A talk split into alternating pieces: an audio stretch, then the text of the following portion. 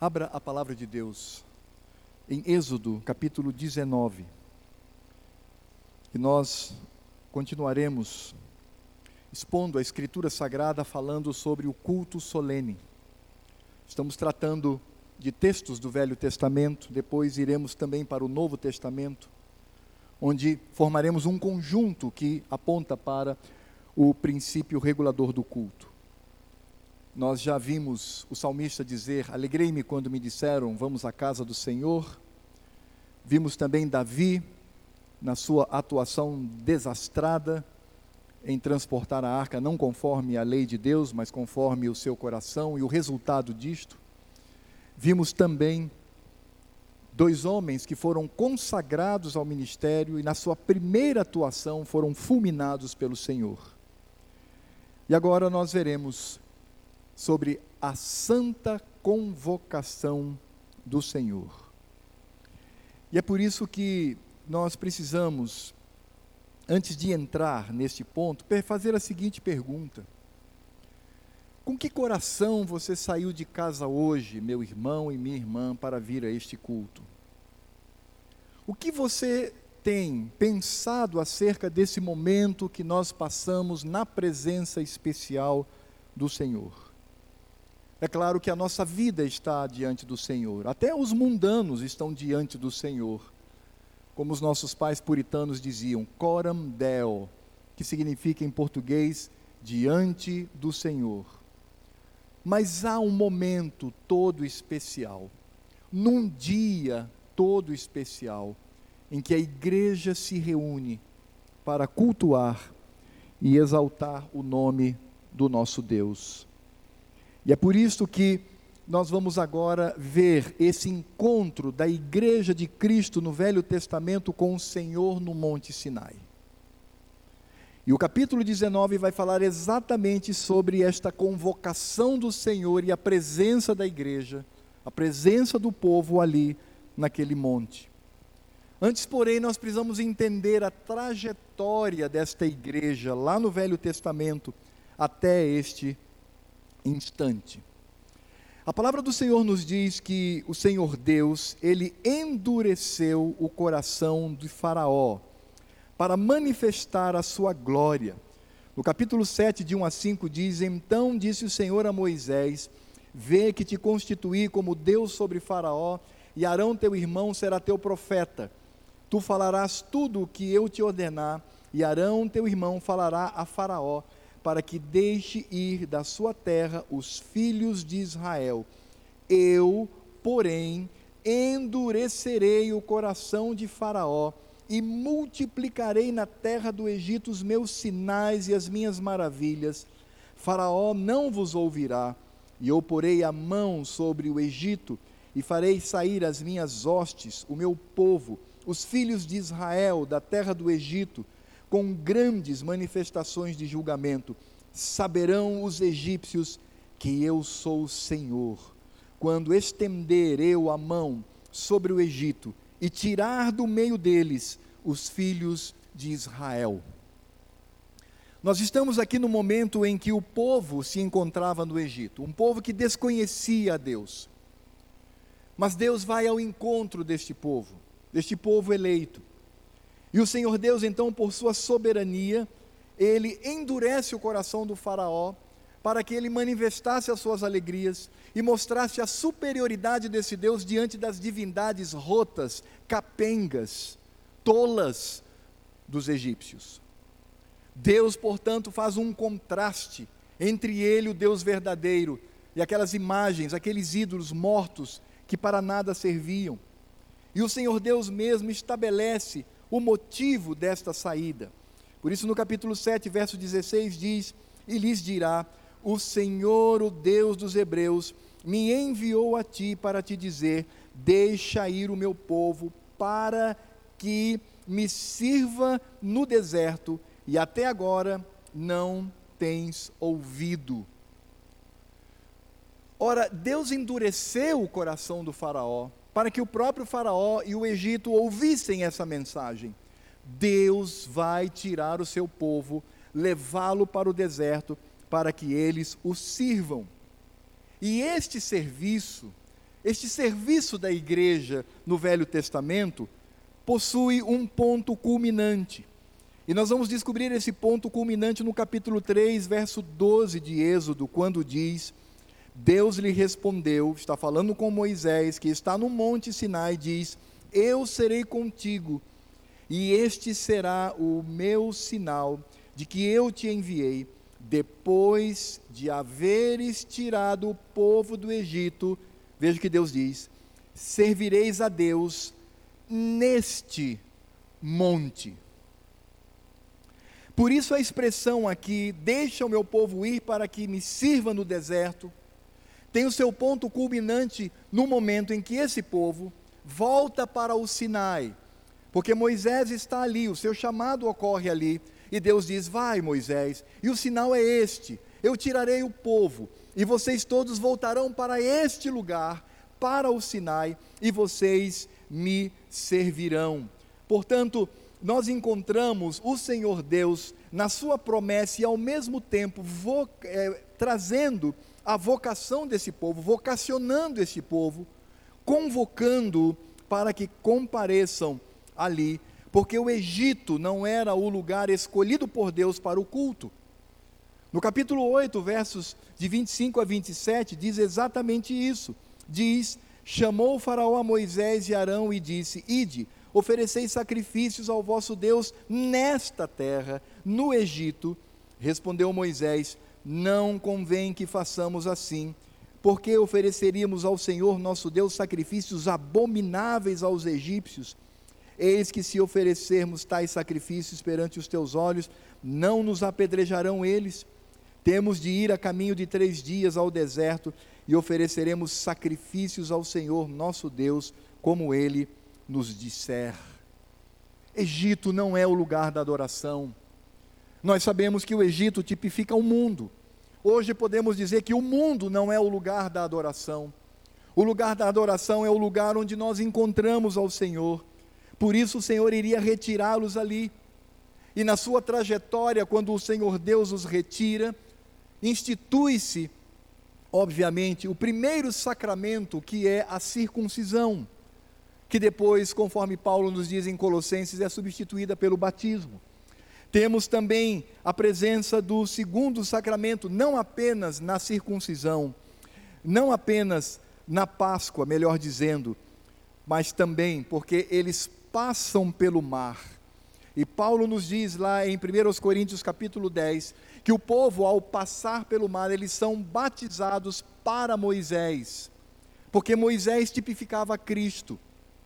Eles não tinham apenas ali a circuncisão, não tinham apenas a Páscoa, que onde comiam o cordeiro, lembrando-se do poder de Deus, mas eles também passam por um gesto que prefigura o batismo no Novo Testamento, quando passam pelo mar e ali são batizados para Moisés. E aí encontramos a jornada no deserto.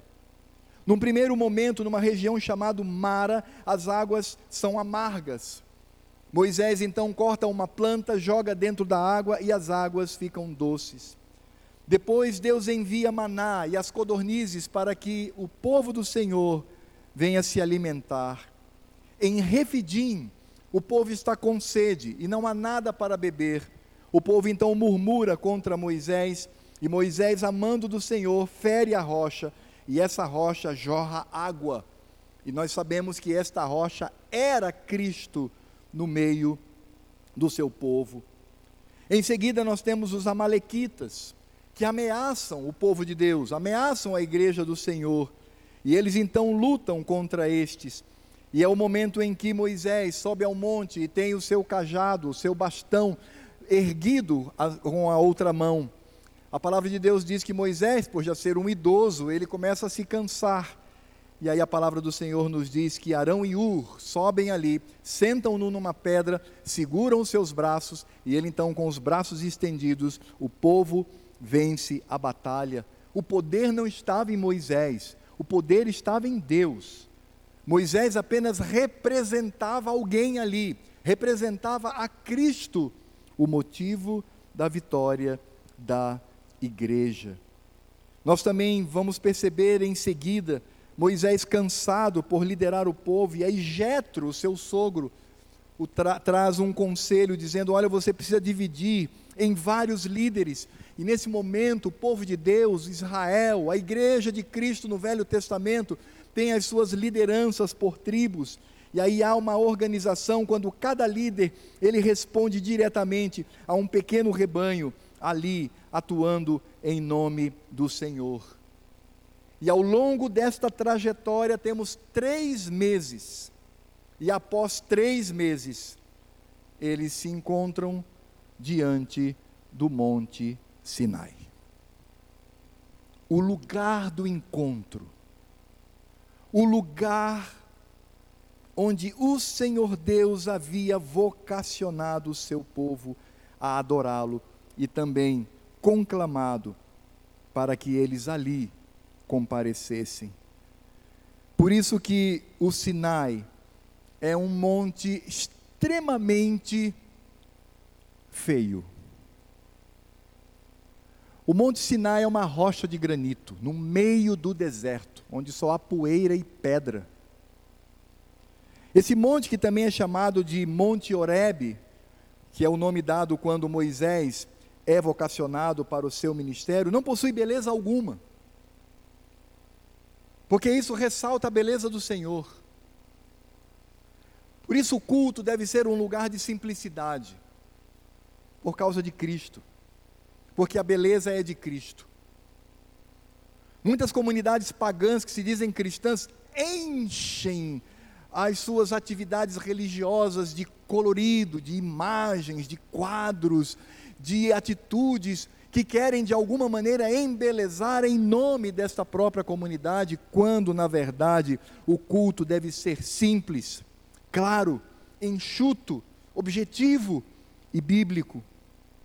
E o Monte Oreb, então, sendo um ambiente inóspito, desértico, um ambiente que não trazia nenhum olhar sobre ele, fazendo com que esse coração traga elogios certamente era o lugar que Deus havia escolhido para o seu culto solene, para o seu encontro especial com a sua igreja, com o seu povo. O Monte Sinai fica ao sul da península do Sinai, possui 2.285 metros de altura, e ali, naquele lugar, encontramos o Senhor. É interessante porque o Sinai, ele representa de fato o lugar de culto. Porque nós vamos ver na leitura que o Senhor Deus ordena que esse monte ele seja dividido em três partes.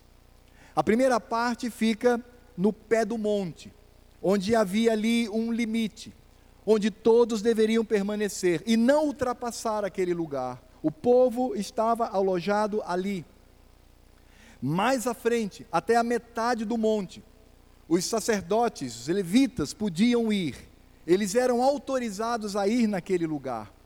Mas havia um lugar, no cume, no topo, onde ninguém podia entrar, a não ser Moisés. Portanto, temos o lugar do povo, o lugar dos sacerdotes e o lugar do sumo sacerdote. Isso faz lembrar o que? O tabernáculo. O tabernáculo era o Monte Sinai portátil, porque representava o lugar do culto.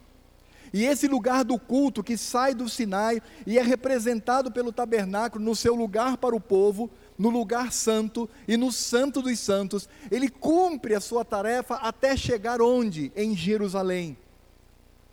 E em outro monte, o Monte Sião, temos ali a construção do templo. Por isso nós olhamos para a história do povo de Deus e percebemos a conexão entre Sião e Sinai o Sinai onde Deus conclama o seu povo para o culto. E ao longo de toda a história, até o rei Salomão, temos o templo construído no Monte Sião.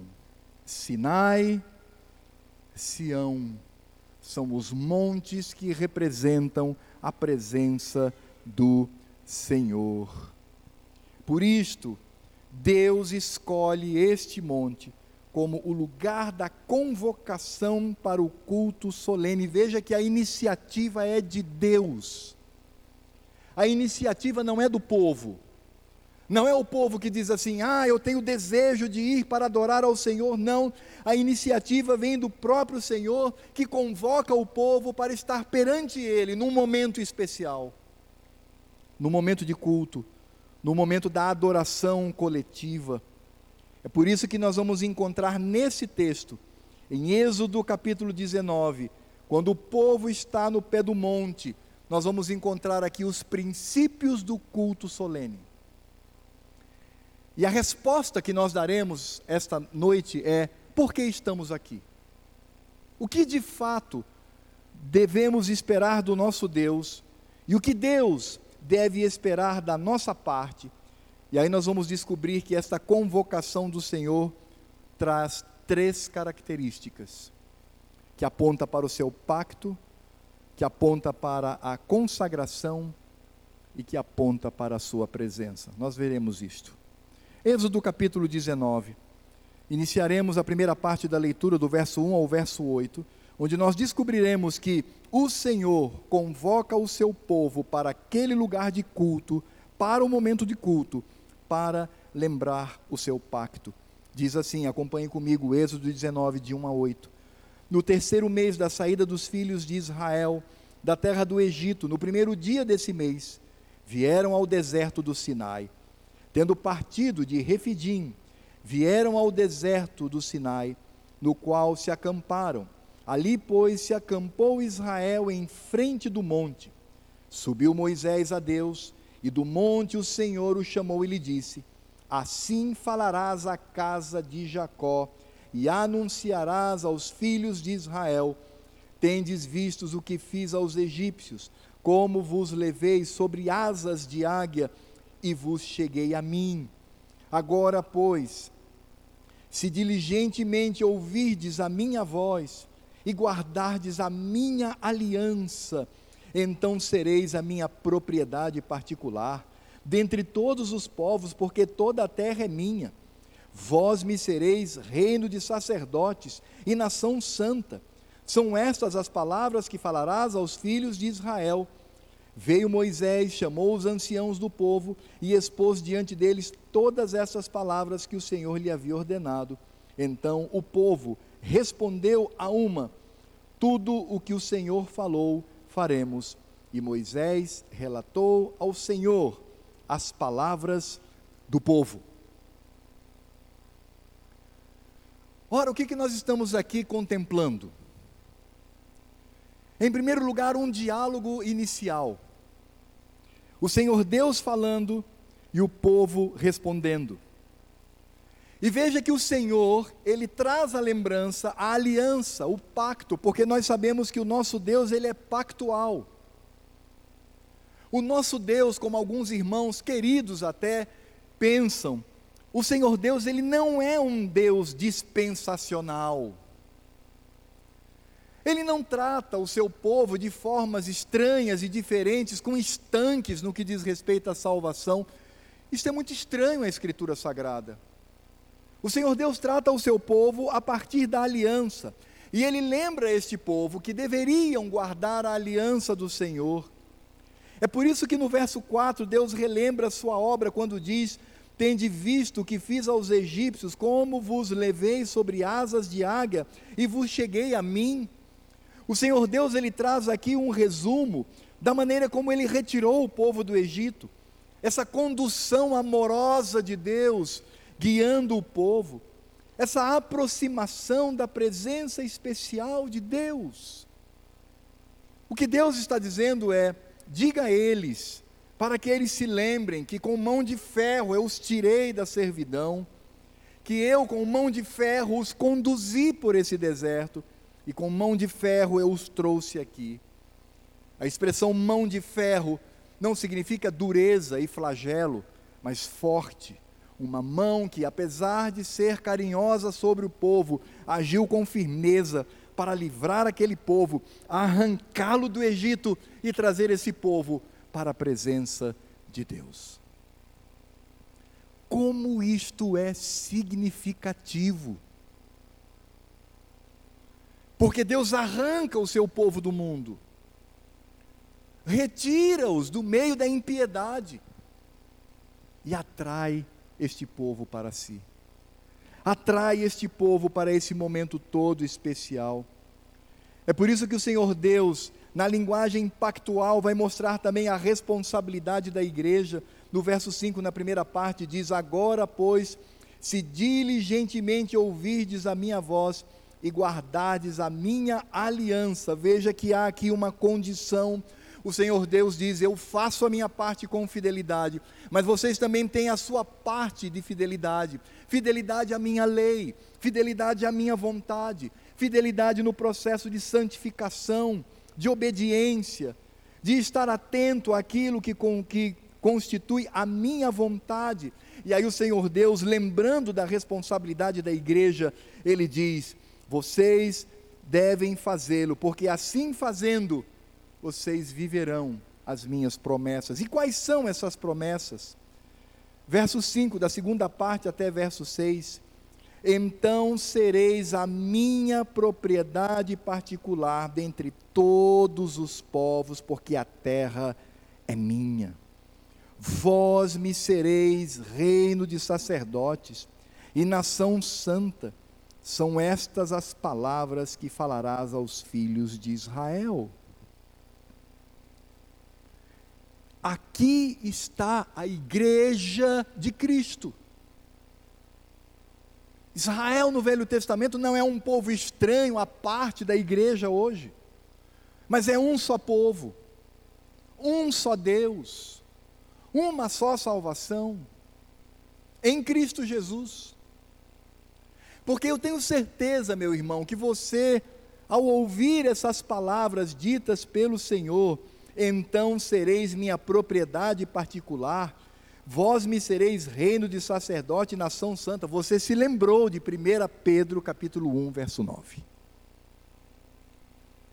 Quando ali Pedro fala a igreja nos últimos dias, a igreja após Cristo, vós, porém, sois raça eleita, sacerdotes reais, nação santa, povo de propriedade exclusiva de Deus.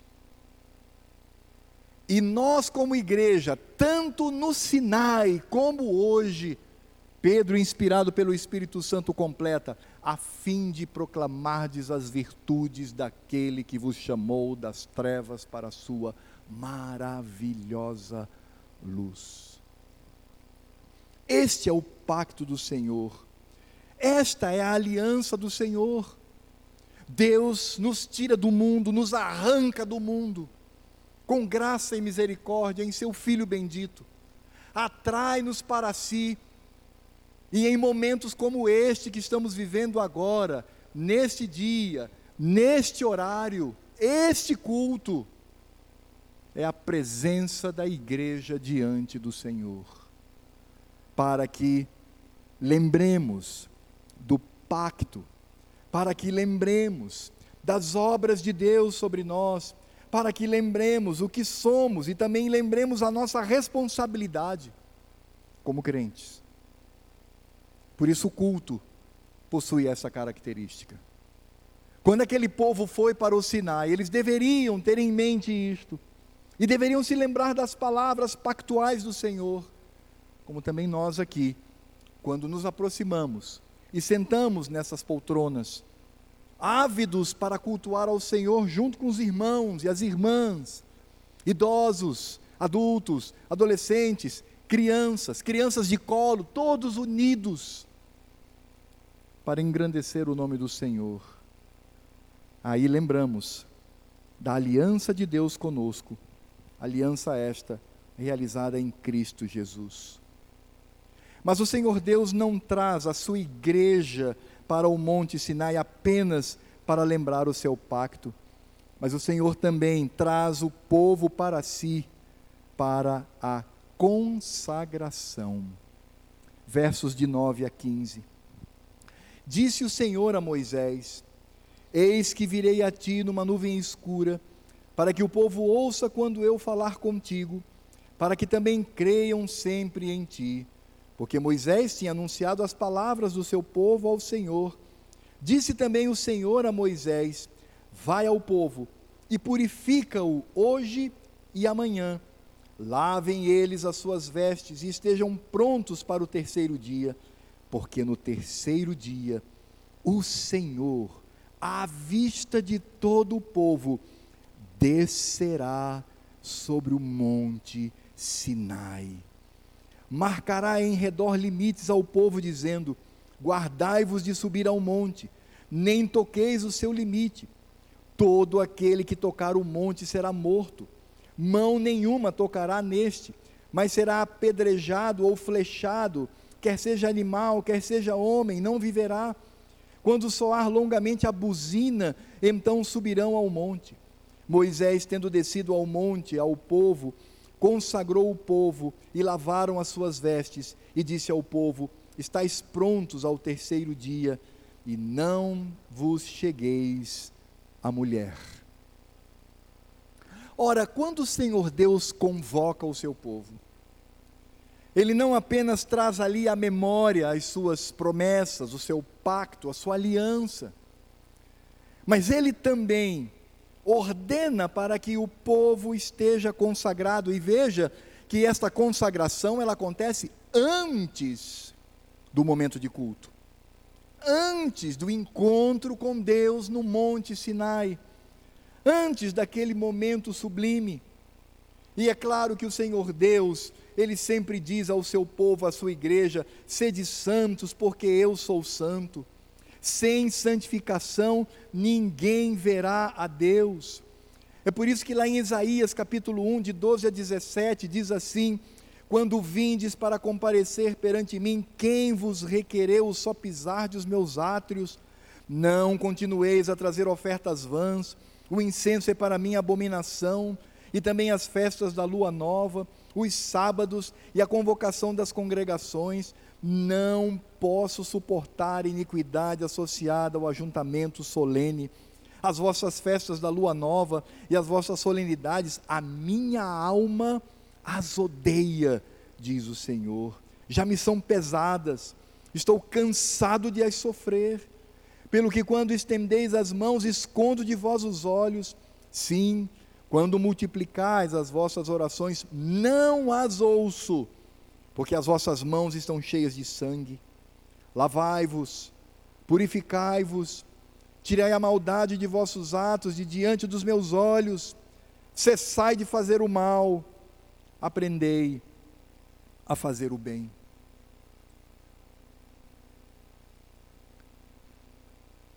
É por isso que no próprio culto, irmãos, nós temos a oportunidade de confessar o nosso pecado. Porque a Escritura Sagrada diz que de Deus não se zomba.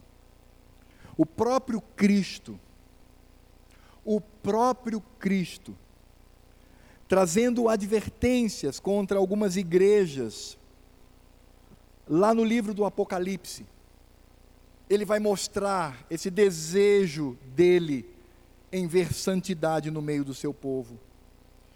A igreja de Éfeso, no capítulo 2, verso 5, Cristo diz: Lembra-te, pois, de onde caíste, arrepende-te e volta à prática das primeiras obras.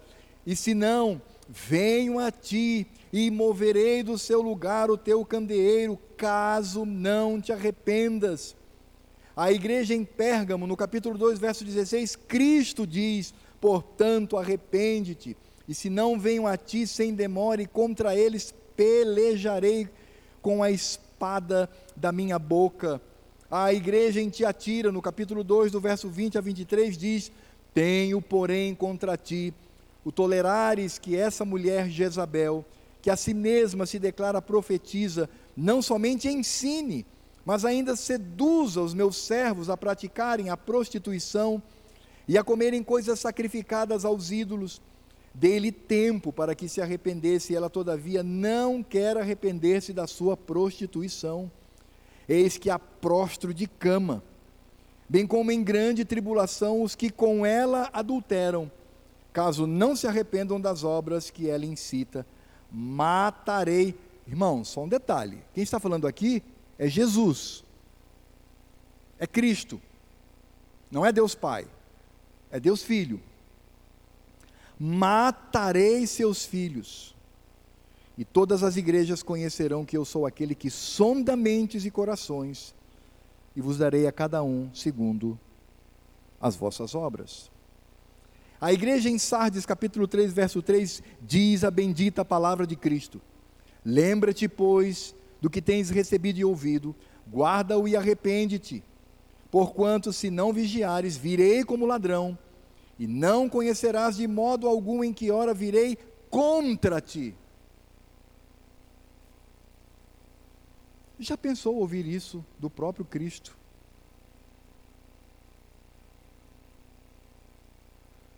Cuidado, porque senão virei como ladrão e virei contra ti. A igreja em Laodiceia, capítulo 3, verso 16. Assim, porque és morno, nem és quente nem frio, estou a ponto de vomitar-te da minha boca. Em outras palavras, Cristo está dizendo como você perdeu toda a característica da igreja por causa do seu pecado.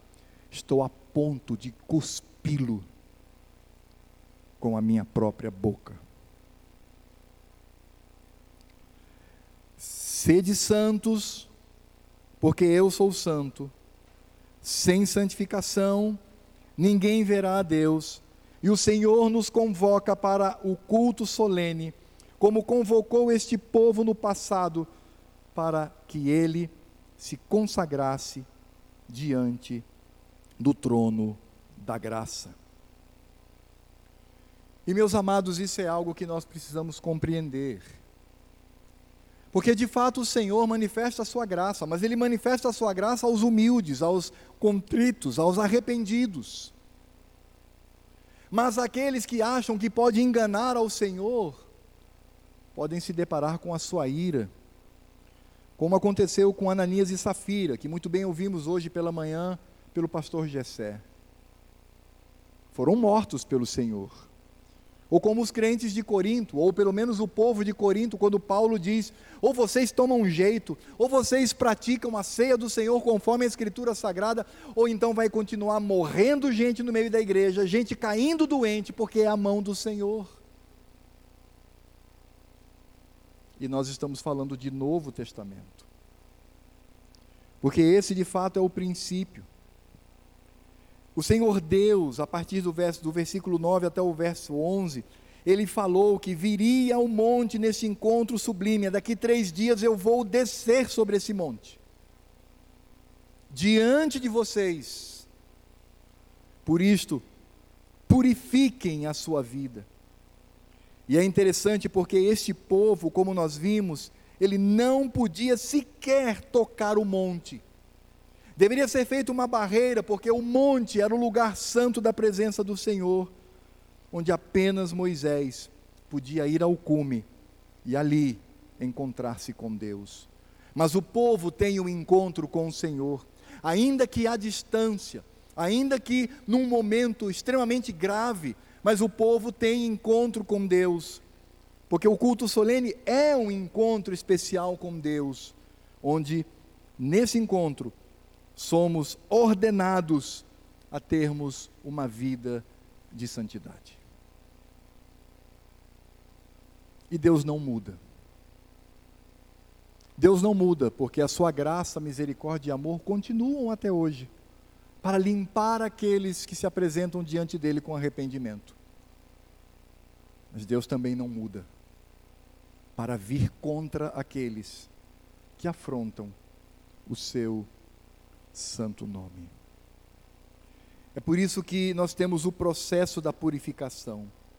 Versos 14 e 15 diz: Moisés, tendo descido do monte ao povo, consagrou o povo e lavaram as suas vestes, e disse ao povo: Estais prontos ao terceiro dia, e não vos chegueis à mulher. Como nós encontramos aqui uma atitude rica em símbolos. Porque o símbolo da purificação estava representada pelo lavar as vestes. Ele diz: lavem a sua roupa. Eles viviam no deserto. No deserto não tinha muita água. Então também não tinha muito banho.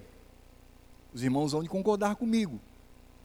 E a roupa, obviamente, era usada constantemente. Mas Deus diz assim: para se apresentarem diante de mim, não se apresentem de qualquer maneira, purifiquem o seu interior, e que esta purificação interior esteja representada na purificação de vossas vestes. Mas o Senhor Deus, nessa consagração, Ele não diz apenas sobre purificação, mas Ele fala também de exclusividade do momento.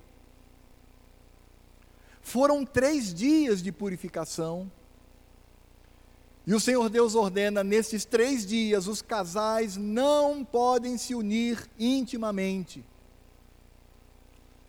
E aí nós olhamos para esse texto e perguntamos: ué, mas será porque essa união, de alguma forma, entre casados pode trazer algum tipo de pecado? Não, irmãos, não é nada disso. O autor de Hebreus diz que o leito sem mácula também agrada ao Senhor.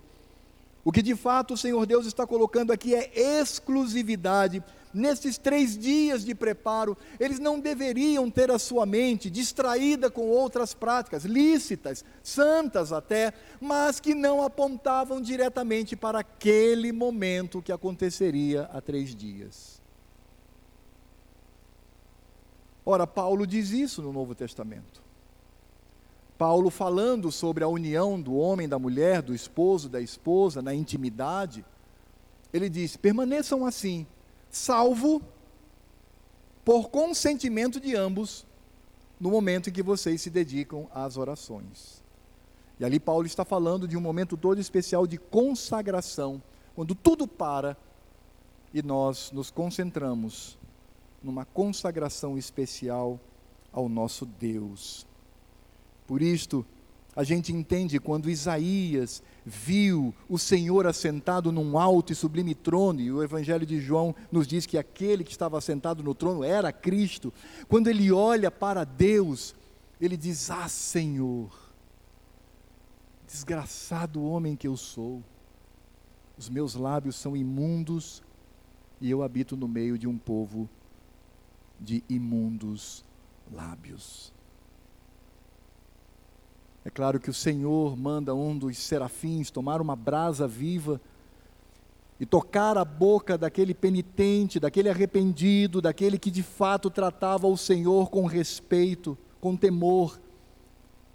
E quando a brasa toca, ele ouve a voz do Senhor: os teus pecados estão perdoados. Isto é culto. Este é o culto solene. Nós não viemos aqui porque vamos cantar musiquinhas que nós gostamos. Nós não viemos aqui porque vamos ver teatrinhos com bonequinhos e rimos um pouco. Nós não viemos aqui para ver uma apresentação musical. Todas essas práticas são lícitas e podem ser utilizadas, mas não no culto solene. Porque o culto solene é exclusivo, é um momento de total exclusividade que temos diante do Senhor. Não podemos, neste momento de culto, separar as criancinhas de seus pais, para que tenham um, entre aspas, cultinho infantil. Onde é que está isso na Bíblia? Me mostre, irmãos, onde está isso na Escritura Sagrada? Todos devem comparecer diante do Senhor e todos devem purificar a sua vida, inclusive vocês, crianças. Vocês, crianças. Se vocês sabem que tem pecado diante do Senhor porque desobedeceu papai, mamãe, porque viu alguma coisa que não deveria, porque mentiu, porque enganou, crianças, se ajoelhem diante do trono da graça e da misericórdia de Deus e peçam perdão e Deus os perdoará em Cristo Jesus.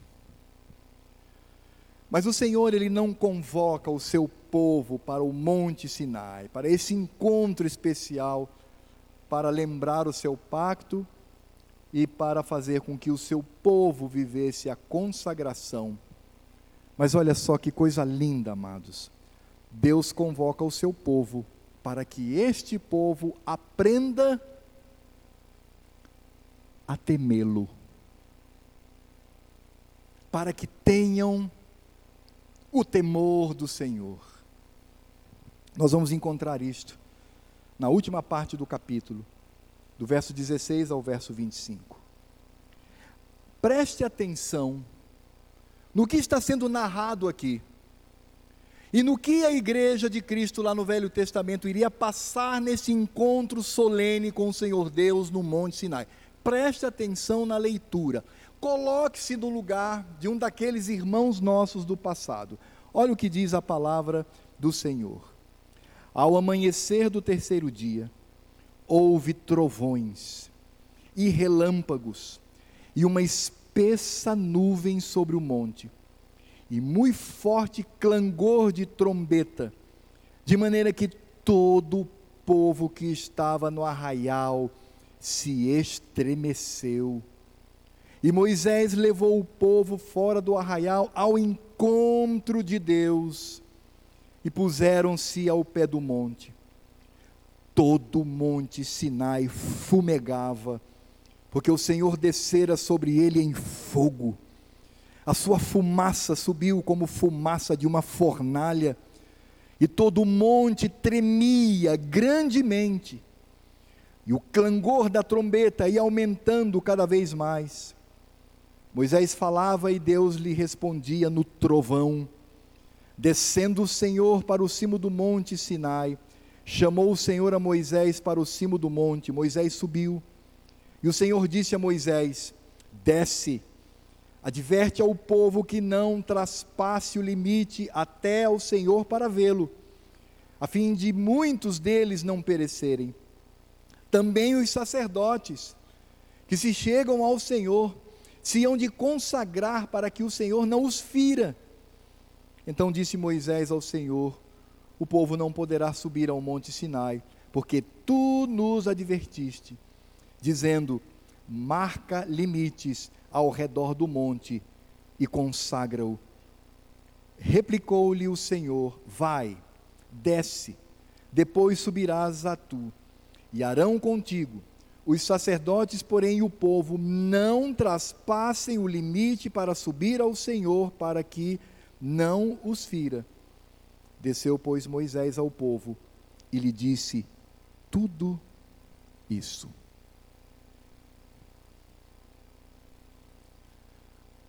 Pense um pouquinho comigo. Como você se sentiria nesse ambiente?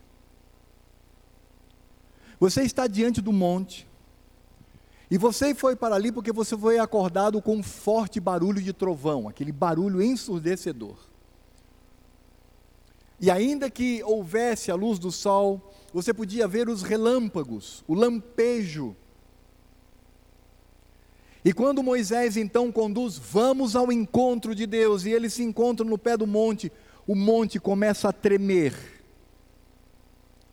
Do seu cimo surge um fogo, um fogaréu imenso, e uma fumaça negra que subia para o céu. E todos sabiam que ali era a presença do Senhor. Ora, por que tudo isto? Por que uma cena horrenda que resulta em temor?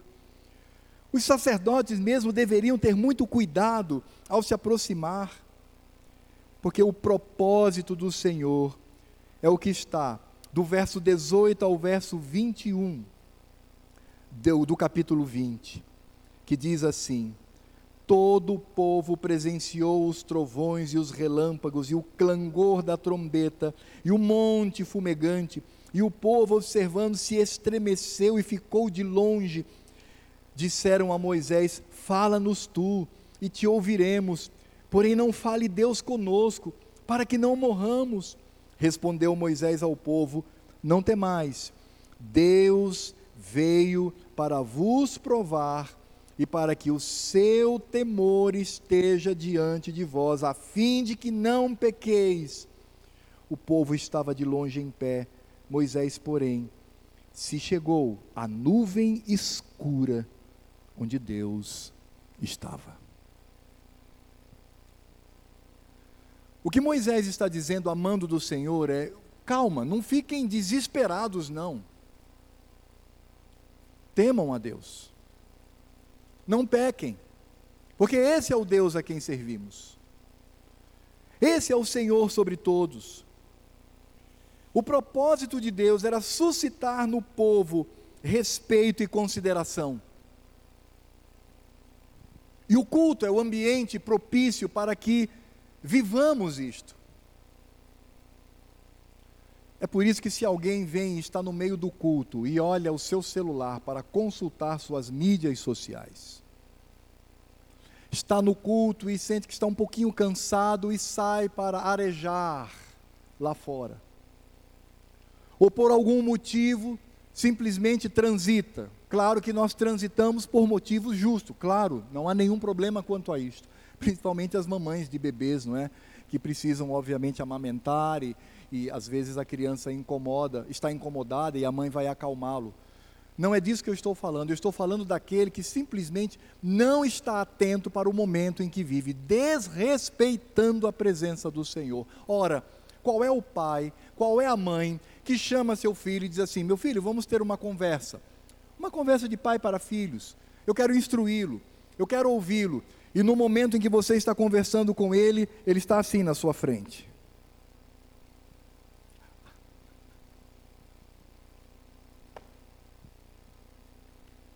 qual seria o seu sentimento de pai?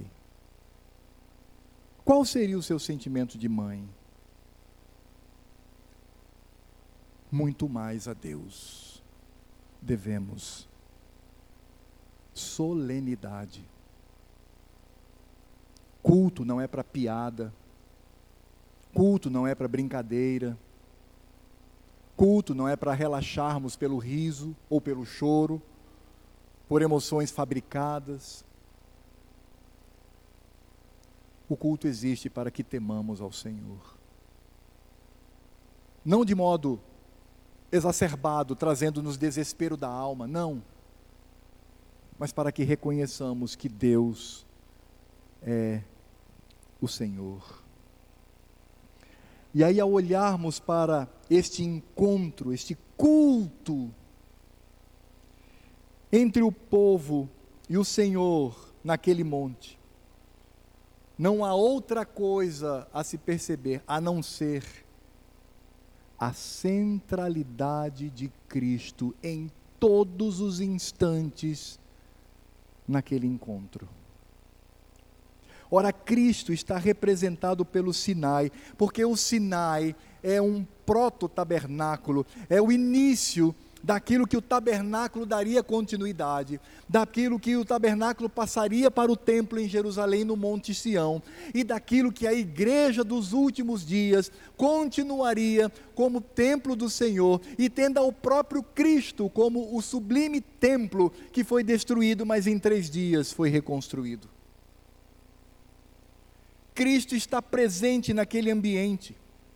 O Monte Sinai, ele não se tornou santo por ele mesmo, se você for hoje lá visitar, é um monte lá feio, no meio do deserto. Muita gente que visita fica até decepcionado. Nossa, eu esperava encontrar aqui como uma, sei lá, né, como um Monte Roraima. E vai ver aquele montezinho, né, feio. E está lá, você pode ir lá tocar, deitar, fazer o que você quiser, porque não é o monte, não é o lugar, mas é a presença de Deus. Hoje, aquele monte lá, Sinai, é um monte qualquer, mas este lugar aqui, neste endereço, Rua Barão do Rio Branco, número 999, é o lugar da habitação de Deus, porque nós estamos aqui. Não é pelo prédio, mas por nós. Deus está aqui presente. Cristo está aqui presente. Por isso, o próprio Sinai que antecipa o tabernáculo, o templo e depois então o próprio Cristo e a sua igreja, se vê ali como tipo de Cristo. Mas também Cristo estava no meio da sua igreja no deserto. Cristo estava no meio da sua igreja naquele lugar. Veja o que Paulo diz em 1 Coríntios capítulo 10, versos de 1 a 4. Preste atenção no que Paulo diz. Ele diz assim: Ora, irmãos, não quero que ignoreis que nossos pais estiveram todos sob a nuvem, e todos passaram pelo mar, tendo sido todos batizados assim na nuvem como no mar, com respeito a Moisés. Todos eles comeram de um só manjar espiritual, e beberam da mesma fonte espiritual, porque bebiam de uma pedra espiritual que os seguia. E a pedra era Cristo. Cristo, o que morreu na cruz, estava lá com os nossos pais, estava lá com a sua igreja, com o seu povo eleito, Cristo, enviado por Deus Pai. Portanto, tudo isso acontece pela presença do Senhor, mas a presença de Cristo no meio daquele povo, no meio da igreja dele, no Velho Testamento, na velha aliança. Essa presença não se dá apenas pela provisão, porque Cristo vem como provedor da sua igreja, mas Cristo também visita a sua igreja para ser adorado e temido. Deus, quando desce no cimo do monte, ali é Cristo, numa manifestação teofânica, teofania. É Cristo quem desce. E aí você vai dizer, mas pastor Alfredo, é, a, a, vinda de Deus ali é muito dura, muito, não é? Assim, radical. Isso é, isso é mais para Deus Pai. Ah, é verdade? E o que você tem a dizer, por exemplo, quando Cristo aparece para João na ilha de Pátimos, com toda aquela aparência, e João cai como morto? Ou quando ele aparece a Isaías, como diz o Evangelho de João, e Isaías, tomado de pavor, reconhece o seu pecado. É Cristo. Porque Cristo, ele é amoroso, amigo, achegado, mas ele é Deus. E como Deus, ele não perde nenhuma característica da divindade. Ele está presente não apenas como provedor pela água e a comida que tinham, pão e água, mas também porque desceu ao monte para ser adorado. Cristo também estava presente na pessoa de Moisés. Explico. Você tem o povo e você tem o Senhor Deus. Entre o povo e o Senhor Deus há um mediador. Você percebeu no texto que Moisés sobe, ouve, desce, fala ao povo. Ouve o povo, sobe, fala com o Senhor Deus. Ouve o Senhor Deus, desce, fala com o povo. Percebeu isso? Percebeu que o Senhor Deus não fala diretamente com o povo, mas fala com o povo a partir do seu servo? É porque Moisés ali era mediador entre a igreja e Deus. Mas Moisés mesmo, de si, de si ele não poderia mediar, ele era pecador. Tão pecador que nem entrou na terra prometida porque desobedecera a Deus na sua jornada pelo deserto. Mas ele apontava para alguém, ele era um tipo de alguém, e esse alguém é Cristo. Então Cristo não está presente apenas no monte, nas suas características. Cristo não está presente apenas porque era uma pedra espiritual que alimentava o povo. Cristo não está presente apenas porque desce sobre o monte à vista do povo. Cristo também está presente em Moisés, porque Moisés é um tipo de Cristo como mediador entre Deus e os homens. É por isso que o autor de Hebreus vai fazer uma conexão entre o Sinai e Sião, entre o Sinai e o templo, tendo obviamente como mediação o tabernáculo. Veja o que diz o autor de Hebreus no capítulo 12, de 18 a 29. Preste atenção, veja a conexão entre Sinai, Sião e Cristo como mediador. E veja Moisés como é tratado nesse texto. Diz assim: Ora, não tende chegado ao fogo palpável. Só uma, uma explicação, irmãos. Hebreus está narrando aquele evento, certo? Hebreus está narrando aquele encontro que estamos estudando hoje no Sinai. É esse encontro que ele está tratando. Ele diz assim: Ora, não tende chegado ao fogo palpável e ardente, a escuridão e as trevas, e a tempestade, ao clangor da trombeta, e ao som de palavras tais que tantos o ouviram, suplicaram que não lhes fosse, não lhes falasse mais, pois já não suportavam o que lhes era ordenado. Até um animal, se tocar um monte, será apedrejado. Na verdade, de tal modo era horrível o espetáculo que Moisés disse: Sinto-me aterrado e trêmulo. Quem disse isso foi Moisés. Mas tendes chegado ao Monte Sião, e à cidade do Deus vivo, a Jerusalém celestial, e a incontáveis hostes de anjos, e a universal assembleia e igreja dos primogênitos arrolados nos céus, e a Deus, o juiz de todos, e aos espíritos dos justos, aperfeiçoados, e a Jesus, o mediador da nova aliança, e ao sangue da aspersão que fala coisas superiores ao que fala o próprio Abel.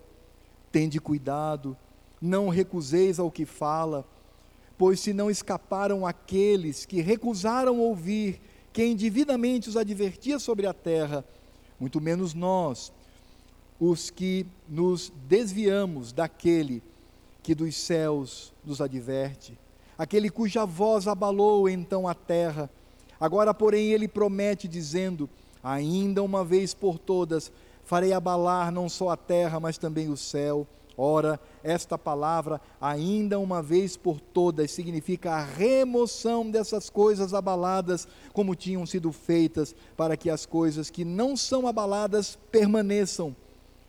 Por isso, recebendo nós um reino inabalável, retenhamos a graça, pela qual sirvamos a Deus de modo agradável, com reverência e santo temor, porque o nosso Deus é fogo consumidor. Cristo presente como mediador. Aquele povo não foi destruído porque teve a oportunidade de se consagrar.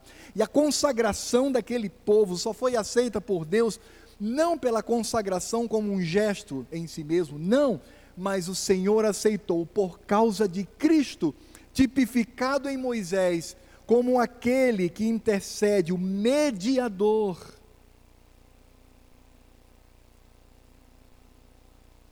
É por isso que nós, ao olharmos para essa presença de Cristo no Sinai, vamos perceber e descobrir a Sua obra na aliança, a Sua obra na santidade e a Sua obra no temor diante da presença de Deus. Lindo, não é? Lindo. Lá no Sinai,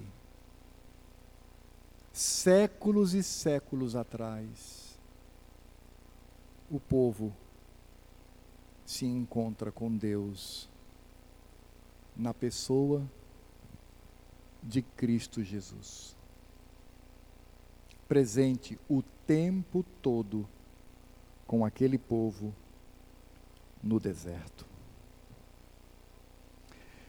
Meus irmãos, quando nós descobrimos que o culto, ele deve nos fazer lembrar o pacto de Deus, deve nos mover à consagração e deve fazer com que temamos o seu nome, sabendo que o culto é cristocêntrico. Eu gostaria de fazer aqui algumas aplicações para a nossa vida. A primeira aplicação é esta: a visão que temos de Cristo e Sua obra resulta ou está diretamente conectado à visão que temos do culto solene. Infelizmente, nós temos pessoas crentes que não, não fazem conta do culto ficam em casa. E não estou falando em momentos de pandemia. Estou em qualquer momento, fica em casa, vê pela televisão, de vez em quando vai ao culto. Mas eu só vou ao culto no domingo, caso eu não vá caçar, passear, pescar, brincar, descansar em casa dormindo mais um pouco. Sabe o que isso significa? significa que a visão que essa pessoa tem de Cristo está muito aquém do que deveria ser. E isso é sério. Não estou falando de salvação, perda de salvação, nada disso. Não estou falando isso. O que eu estou falando é que essas pessoas afrontam a Cristo.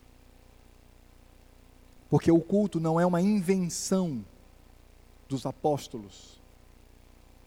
O culto foi determinado por Deus lá no Éden, antes da queda. Você sabe por que, que Deus criou o homem e mulher? O nosso catecismo diz isso. Qual é a finalidade principal do homem? A finalidade principal do homem é glorificar a Deus e desfrutá-lo para sempre. Foi por isso que Deus fez o homem. Deus não fez o homem porque ele se sentia solitário, aliás, ele não estava solitário, porque estava ali, Pai, Filho e Espírito Santo, numa eterna comunhão, onde nada existia e somente Deus era. Deus não disse, não coçou a cabeça e disse assim: Eu preciso criar um homem porque me sinto tão só. Não. Deus criou o homem para dar o privilégio a este homem e mulher para que tivessem contato com ele. Infelizmente, isso foi perdido na queda, mas foi resgatado na cruz do Calvário não para todos, mas para alguns que Deus escolheu. Deus escolheu para si, para arrancá-los do mundo e trazer para a sua presença. Foi por isso que Deus nos criou. Foi por isso que Deus fez com que você nascesse. Foi por isso que Deus o escolheu. Foi por isso que Deus o salvou. Foi por isso que Deus o trouxe aqui, nesta noite. Isso é culto. Irmãos, o culto solene é único a igreja, onde as famílias, incluindo bebês e crianças, devem estar juntas na adoração. Que maravilha! Deus não conclamou adultos de um lado, crianças do outro. Não, Deus chamou famílias para estarem na sua presença toda especial. Adorando ao Senhor. E isso nos vem como privilégio é por isso que, como nós aprendemos aqui, e que isso não saia mais do seu coração e da sua mente, todas as vezes que nós saímos da nossa casa e nos ajuntamos com a igreja para cultuar ao Senhor, fazemos isto para renovar a nossa aliança com Deus, para nos entregar à consagração e para temer a Cristo diante da Sua santa presença. Tudo isto agrada ao Senhor e isto deve nos agradar. Meus irmãos, quando nós não temos esta visão de Cristo, de Deus Pai, da ação do Espírito Santo que nos move pela Escritura Sagrada para cultuarmos de maneira correta ao Senhor Deus, quando achamos que o culto é um encontrozinho da igreja e que se der eu vou, Quando esse, isso está no coração, amados, nós faremos do culto um ambiente contrário ao que as Escrituras Sagradas dizem. É batata, irmãos, é assim mesmo. Se nós não desenvolvemos esta visão bíblica, haverá práticas irreverentes. Já viu igrejas que dá os avisos no meio do culto? Já passaram por isso ou não? Começou o culto. Irmãos, antes de pregar, que ele dá uns avisos, olha, fulano passou naquele emprego, etc, etc. Por que que isso acontece? Por que se comemora aniversários, aniversariantes no momento do culto? Antes de pregar, quero chamar aqui os aniversários. Vamos cantar parabéns para. Por que isso acontece?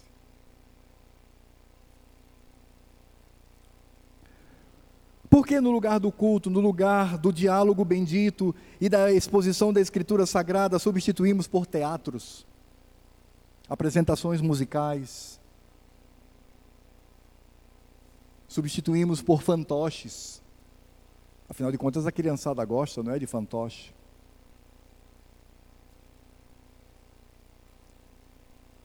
Por que separamos os nossos filhos de nós mesmos para um suposto culto infantil. Até o nome, até o nome afronta a escritura sagrada. Culto infantil.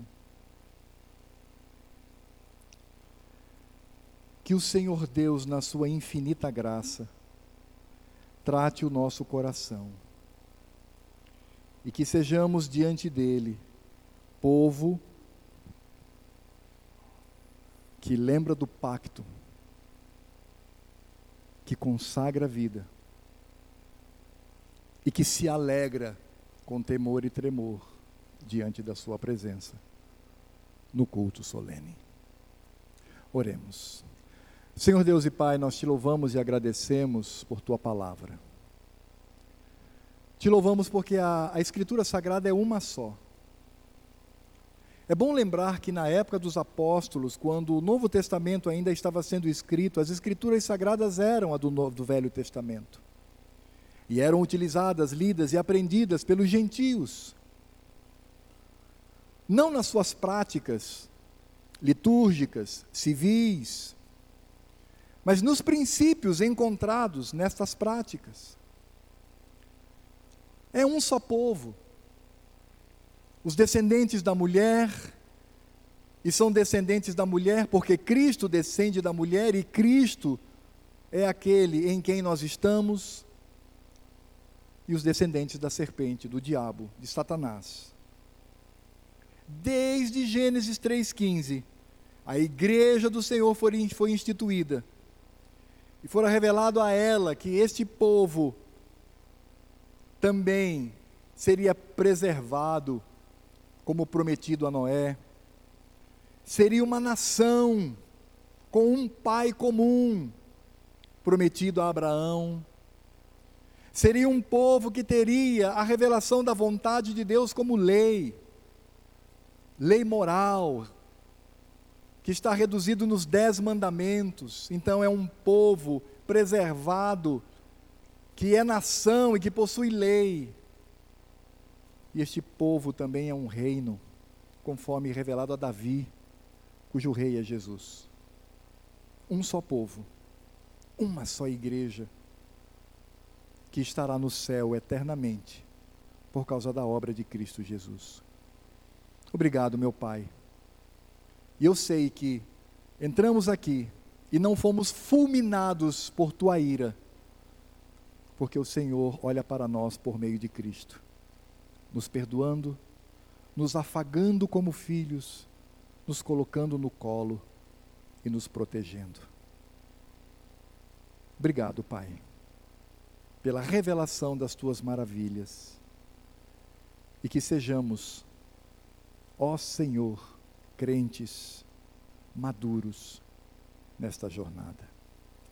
E que a graça do Senhor Jesus, o amor de Deus Pai, a comunhão, a consolação e toda a obra do Espírito Santo, que é o Espírito do Pai e também o Espírito de Cristo, estejam sobre este pequenino povo aqui e sobre todo o povo de Deus que se reúne ao redor do mundo neste dia não na segunda, terça, quinta, sábado, não. É neste dia, é no domingo, porque é o dia de Cristo, o dia do Senhor, até que Ele venha. Maranata, vem, Senhor Jesus. Meus irmãos, o nosso culto está encerrado. Antes, porém, eu gostaria de conhecer os nossos visitantes. Há algum visitante?